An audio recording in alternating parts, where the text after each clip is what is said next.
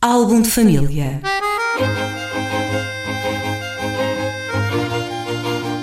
A origem e a evolução das famílias e dos seus sobrenomes.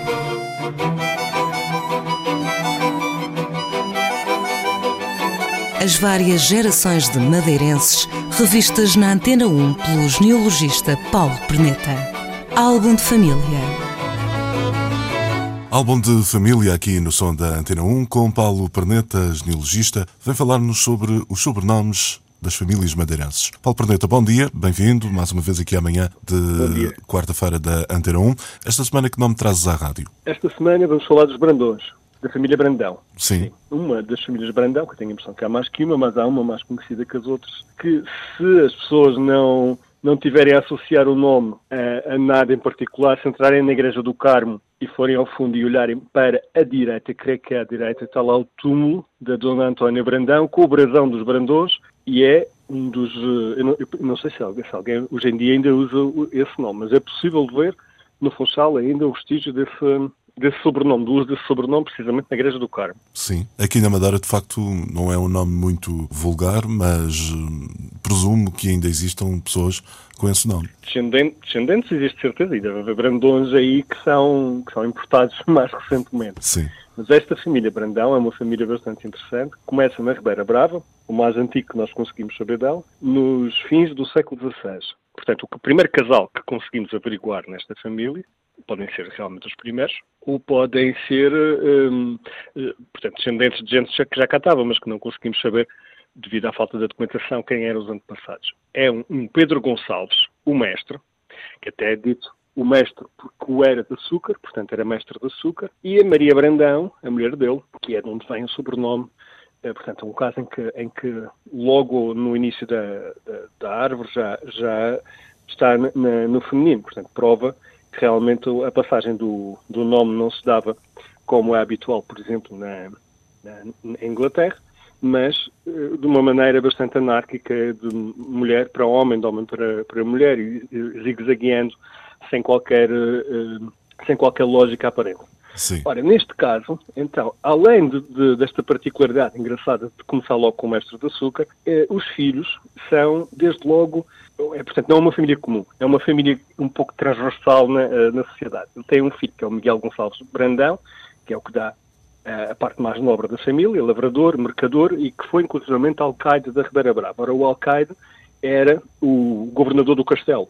No caso, julgo que seria aquele castelinho que ainda lá está, que se chama o Forte São Bento, à entrada da Ribeira Brava, e este Miguel Gonçalves Brandão, numa determinada altura, foi eleito, eram sempre eleitos entre três nomes, foi eleito alcaide da Ribeira Brava, portanto, governava o castelo, que era uma espécie de presidente da Câmara na altura. Tinha, tinha algumas funções do presidente da Câmara, do atual presidente da Câmara. Irmão deste, Miguel Gonçalves Brandão, curiosamente, um António Brandão Barqueiro. Ou ele era barqueiro, mesmo, o que era um pouco inusitado pelo estatuto social que a família parecia ter, ou era um barqueiro armador. Portanto, Sim, tinha gente a trabalhar para ele. Também era possível. Era possível que fosse. Não quer dizer que fosse ele mesmo a andar com os barcos. Muitas vezes eu encontrei um caso de um pescador, não me lembro se era este, um pescador ou barqueiro, que tinha três escravos a trabalhar para ele. Portanto, ele aparecia na documentação nos paroquiais como pescador, mas era o proprietário dos, dos barcos e tinha, e tinha os escravos a trabalhar uh, para ele. Não era ele mesmo que andava, ou pelo menos não era sempre, que andava no mar. Este Miguel Gonçalves Brandão, então,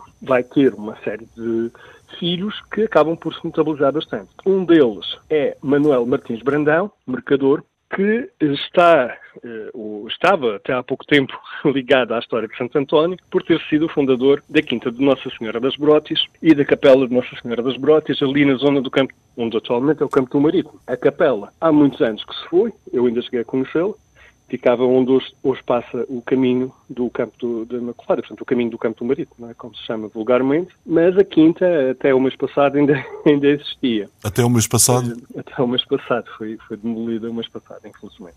O solar dos Brandões, aqui em Santo António. Calculo que fosse pelo menos do século, do século XVII, já que a capela tinha sido fundada em eh, 1678 e ele já parece que já tinha ali a quinta em 1673, portanto, por essa altura. É possível, enfim, uh, demolir uh, edifícios uh, tão antigos? É assim, sendo que ele não estava classificado, não é?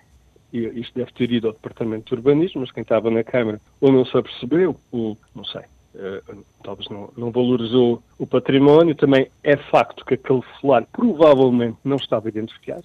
Quem sabia, sabia. Ele deveria ter, já ter sido identificado, porque é um imóvel com, com uma história bastante rica, além de ser o Morgadio dos Brandões em Santo António, portanto, o, de Nossa Senhora das Brotes, era, tinha sido escola recentemente, a, a escola, julgo que se chamava Escola da Quinta das Freiras, uh, uma daquelas escolas antigas, e tinha sido, parece-me, hospital, portanto, o, imóvel tinha sido arrendado antes disso para o hospital no tempo de uma das pestes, tinha sido usado como, como clínica pelos presbiterianos, cá na Madeira. Portanto, era um imóvel com uma história bastante rica infelizmente, infelizmente desapareceu. Se der tempo, até posso contar uma curiosidade sobre essa casa, que me foi contada por uma... Vamos contar então abreviadamente, porque o nosso tempo vai, vai escasseando. Sim, porque é realmente uma, uma história interessante e para não se perder, porque a senhora inclusivamente já morreu, pelo que me contaram, aquela casa ultimamente era de uma dona, dona Maria Jardim, que era uma senhora com algum estatuto. Essa senhora, que era viúva uh, e muito velhinha, doente, não é? E era cuidada por uma empregada. Pelo que me parece, chamava Georgina. Ora, a senhora morreu, que era a última dona desse solar, e deixou tudo à, à criada, como se chamava na altura, não é? À tal Georgina. Essa Georgina, quando se viu com o dinheiro, casou com um pequeno muito mais novo, e que era bêbado e jogava. Sim. E, portanto, tudo aquilo foi sendo uh, desmantelado paulatinamente. Portanto, começaram a vender ao, aos bocados a grande propriedade que, que, era o que restava do tal Morgadio dos Brandões, não sei se ainda inteira, mas que ia até lá abaixo, não é? E, e até à zona da Ribeira, portanto, tudo aquilo pertencia ao casarão. E, portanto, por isso é que tem ali uma certa casa, julgo, julgo eu, não é? Pelo, pelo, pelo, que consigo perceber, porque as pessoas foram adquirindo aos poucos aquelas parcelas que iam sendo vendidas, portanto, pela velhota, a empregada, e o marido muito mais novo, que acabaram por desbaratar aquilo tudo. E penso que isso também teve a ver eh, portanto, essa triste, esse triste fim do, da, da, propriedade, daquela propriedade acabou por ter uh, a ver com a demolição dele agora ultimamente, até porque aquilo parece que já estava num estado muito degradado, as pessoas metiam-se lá dentro, não é? Era um problema mas foi uma pena, que de facto era uma, uma propriedade bastante interessante. Paulo Perneta, por hoje uh, ficamos conversados. Para a semana voltaremos aqui à Antena 1 para mais uh, histórias de sobrenomes madeirenses. Até lá. Até lá. Álbum de família.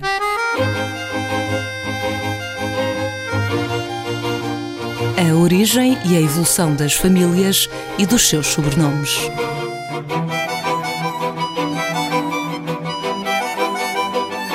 As várias gerações de madeirenses revistas na Antena 1 pelo genealogista Paulo Perneta. Álbum de família